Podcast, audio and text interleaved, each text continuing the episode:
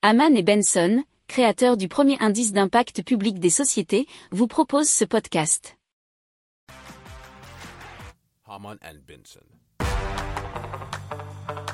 Le journal des stratèges. Et donc Ripple a lancé une plateforme dédiée à l'émission des monnaies numériques de banque centrale, hein, vous savez, CBDC, qui permet aux banques centrales, gouvernements et institutions financières de créer leur propre devise numérique, nous dit decrypt.co slash fr.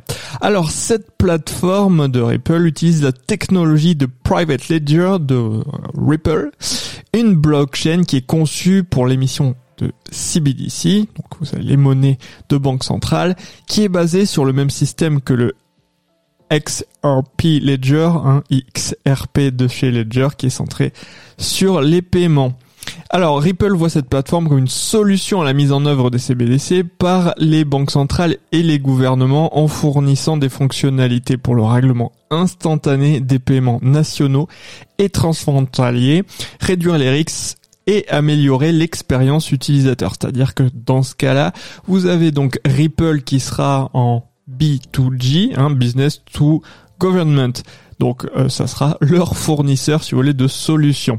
La plateforme permet aux institutions gouvernementales de contrôler et de personnaliser toutes les étapes de la vie d'un CBDC, incluant sa création, distribution, rachat et retrait de la circulation. Euh, si on remonte à, cinq années euh, auparavant, euh, eh bien chez Aman Benson, on avait fait une étude sur le Ripple et on avait étudié que c'était selon nous la plus intéressante technologiquement parlant et c'était celle qui avait le plus de chances de devenir la monnaie de référence dans les monnaies numériques mais on n'avait pas pris en considération à l'époque qu'elle pouvait carrément devenir celle utilisée par les monnaies numériques de banque centrale qu'elles allaient institutionnaliser quasiment le Ripple.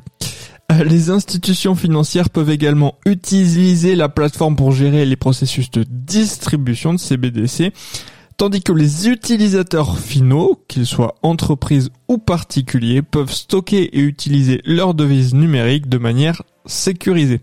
Alors la plateforme soutient les transactions hors ligne et s'adapte au scénario sans smartphone. Pour approfondir ces sujets, abonnez-vous à la newsletter de Haman et Benson et écoutez nos autres podcasts que vous retrouverez dans les notes de l'émission ou sur notre site internet.